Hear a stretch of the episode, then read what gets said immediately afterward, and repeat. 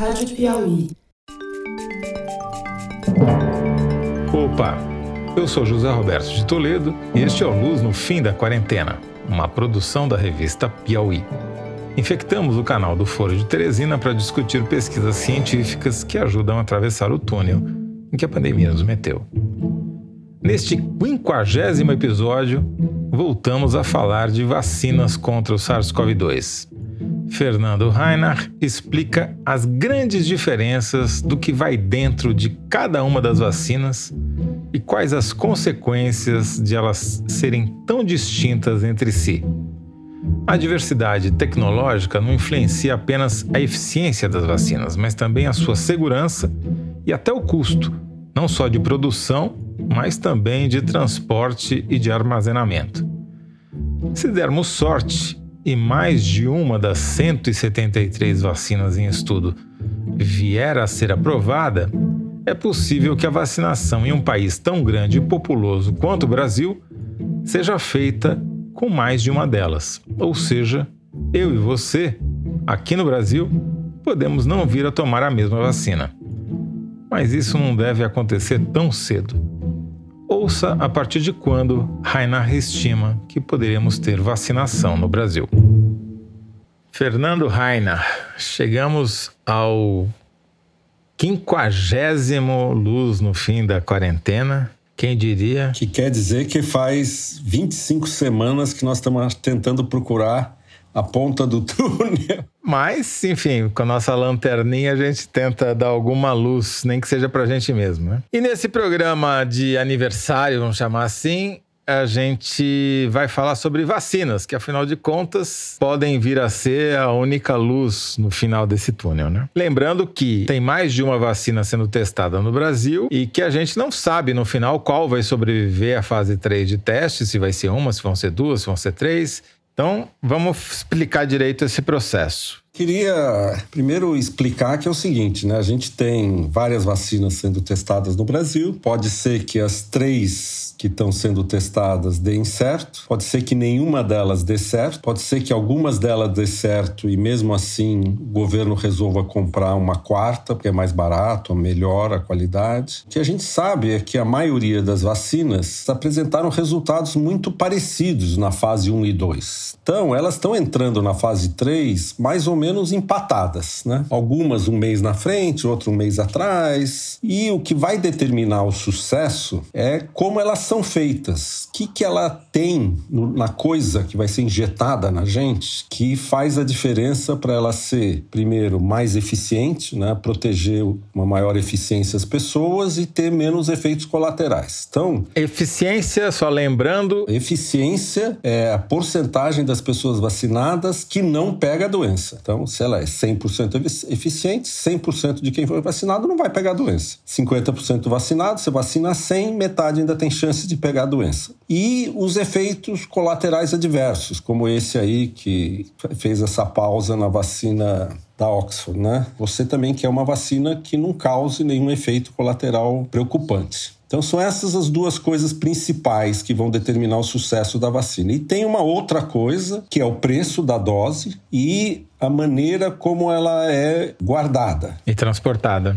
E transportada. Uma vacina que você pode guardar a temperatura ambiente durante três meses, levar até o sertão, levar na Amazônia tal, vai ser preferida uma vacina que precisa da geladeira, que por sua vez vai ser preferida de uma vacina que precisa de um congelador. Menos 70 graus. E essas coisas todas, o que determina essas coisas todas é o imunizante, que é a coisa que tem dentro daquele frasquinho que vai ser injetada no teu braço. E aí que eu queria contar um pouco sobre três vacinas, que é para o pessoal entender um pouco a diferença do que tem no frasquinho. Vamos nos concentrar no conteúdo do frasco. Uma é a vacina chinesa, da Sinovac. Outra é a vacina inglesa, a AstraZeneca. E a terceira, que ainda não está sendo testada, que é a fase 1, fase 2 saiu agora, que é a Novovax, que é uma empresa americana. Saíram os resultados muito animadores da fase 1 e fase 2. O que, que é a diferença disso? Né? Primeira coisa que vocês têm que pensar é o seguinte: que quando a gente é infectado pelo vírus, o que entra na gente é o vírus vivo. E o vírus vivo faz o estrago. Então, uma coisa que você não quer injetar as pessoas é com vírus vivo. Todo o resto é jogo livre, entendeu? O que funcionar tá valendo. A vacina chinesa eles pegam o vírus normal, coronavírus normal, infectam células em cultura, nos frascos grandes, e essas células produzem um monte de vírus. Então você tem um vírusinho intacto, como ele normalmente está nas gotículas de tosse,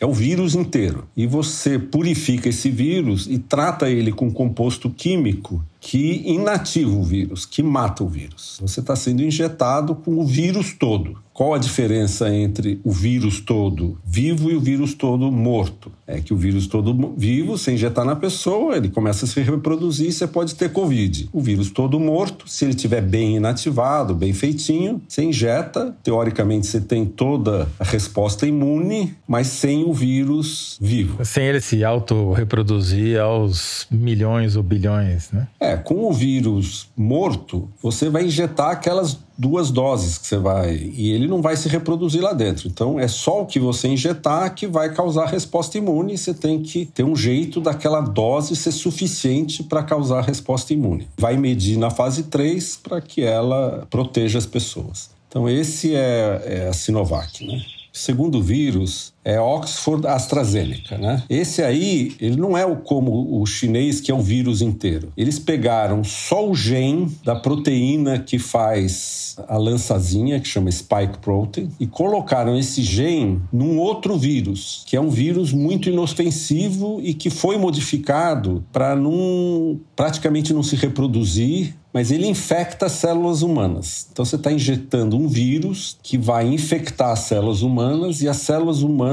vão produzir a proteína spike e vão colocar essa proteína spike na superfície delas. Você está usando um vírus como cavalo para um pedaço do, do, do SARS-CoV-2. E aí o sistema imune vai reconhecer essa lança na superfície das células, vai produzir anticorpos, vai produzir células T e daí que deve vir a imunidade. Tá? Então é bem diferente. Um é um vírus morto, o outro é um vírus vivo, mas muito fraco, que produz uma parte do coronavírus, que é a, a, a lança. Né? E essa lança que vai ser reconhecida. Então você vê que é completamente diferente a história. O vírus morto é uma técnica muito antiga que já funciona com várias vacinas. A técnica que está sendo usada pelo, pela Oxford, da AstraZeneca, ela é muito promissora, mas não existe nenhuma vacina comercial que uh, é feita desse jeito. Mas ela se mostrou muito promissora e ela estava na boca do forno porque eles estavam desenvolvendo exatamente esse vírus com essa proteína do SARS-CoV-1, quando apareceu o SARS-CoV-2. Eles simplesmente pegaram, tiraram a lança do SARS-CoV-1, puseram a lança do SARS-CoV-2 e tinha a vacina pronta. Por isso que eles saíram na frente. Não totalmente testada em larga escala, né? Digamos assim, para vacinações em larga escala. E a Novovax é uma coisa ainda diferente, que é o seguinte: eles produziram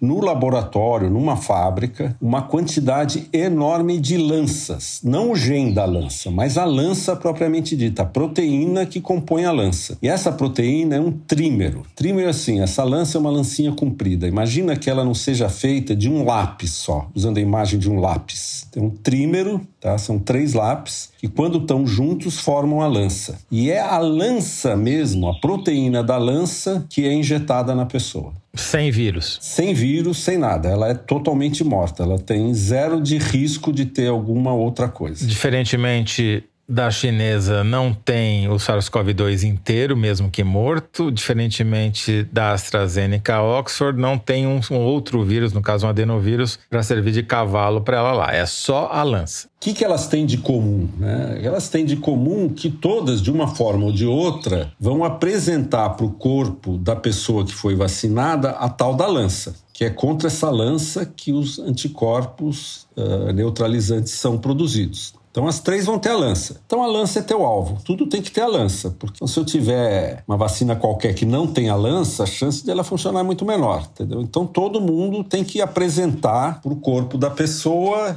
a lança. Então, um apresenta o vírus inteiro com a lança na superfície do vírus, mas o vírus está morto. Outro induz a produção da lança pelo corpo da pessoa que foi injetada. E o terceiro injeta a lança mesmo, entendeu? A proteína da lança. Então, a gente chama isso de uma apresentação. Eu estou apresentando um antígeno para o sistema imune da pessoa. Todo mundo está apresentando a lança, mas estou apresentando ela de diferentes formatos, dependendo da vacina. E a gente vai ver agora qual desses formatos funciona melhor. Vamos supor que duas ou três dessas funcionem. Se as duas ou três que vai ter fábrica no Brasil funcionarem, ótimo, nós vamos ter três fábricas. Se uma delas não funcionar, a fábrica no Brasil provavelmente vai ter que ser usada para outra coisa ou vai para o lixo. E aí a gente não sabe como é que o governo vai distribuir essas vacinas. Existe no Brasil um programa nacional de imunização. O Ministério compra todas as vacinas para o país inteiro, distribui para os estados, vai nos municípios e todo mundo toma a vacina. Então é pouco provável que os estados tenham autonomia total para falar, não, eu vou dar essa vacina para minha população, vou dar outra. Não vai ser assim. Se mais de uma vacina se provar eficiente, existe um percentual para você dizer se a vacina é eficiente? Sei lá, se ela só conseguir evitar que 40% das pessoas que tomem a vacina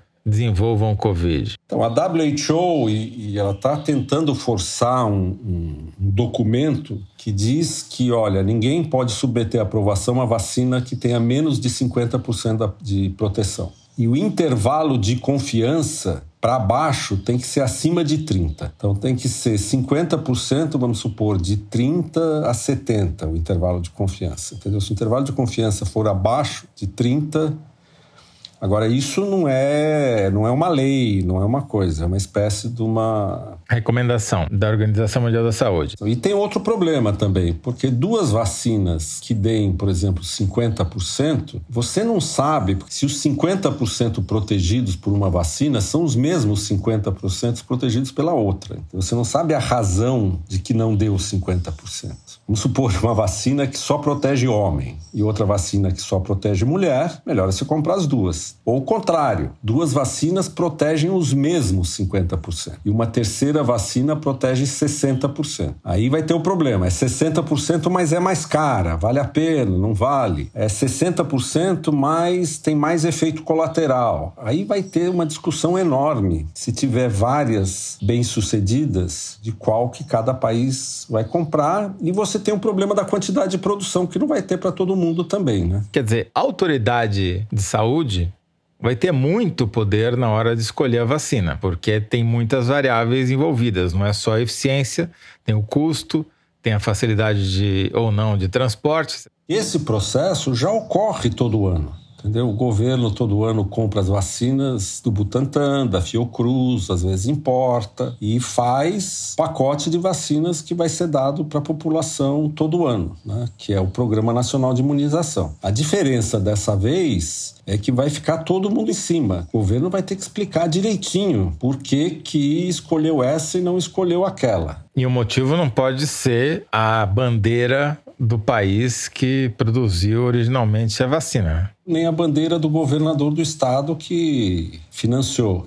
Pode ser que uma das vacinas seja pior para um determinado tipo, subgrupo da população, vamos dizer, quem sofre de alguma doença rara. Pode ser, mas a gente não vai saber no fim dessa fase 3, entendeu? A não ser que seja um efeito muito grande, fase 3 não é grande o suficiente a amostragem de pessoas para pegar esse tipo de erro, esse tipo de diferença, né? Só vai saber isso mais para frente. Agora tem uma vantagem no Brasil, que a gente tem um dos melhores programas de imunização do mundo, mais bem organizado e que se a gente não deixar ele desorganizar, existe esse know-how de que, que você escolhe, como é que você escolhe, que vacina você usa, etc.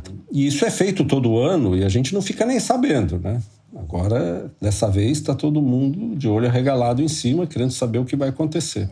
Eu acho que começar a vacinar mesmo em larga escala é na metade do ano que vem. Tudo bem, vai ter uns carinhas vacinados esse ano, vai dizer que começou, aí vai vacinar algumas centenas de milhares de pessoas o ano que começo do ano que vem, mas começar a vacinação do planeta em massa mesmo é um negócio para o meio do ano que vem. Muito bem.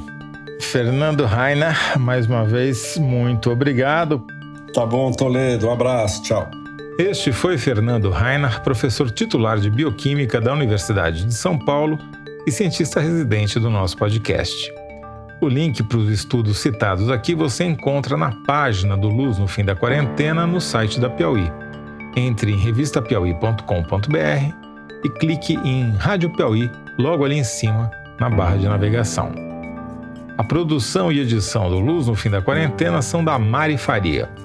João Jabassi mixa e finaliza os episódios. Emily Almeida faz a distribuição nos tocadores e nas redes sociais. A identidade sonora é da Mari Romano, a identidade visual é da Paula Cardoso e o Motion Graphics da Renata Buono. Eu sou José Roberto de Toledo. Até o próximo Luz. Tchau!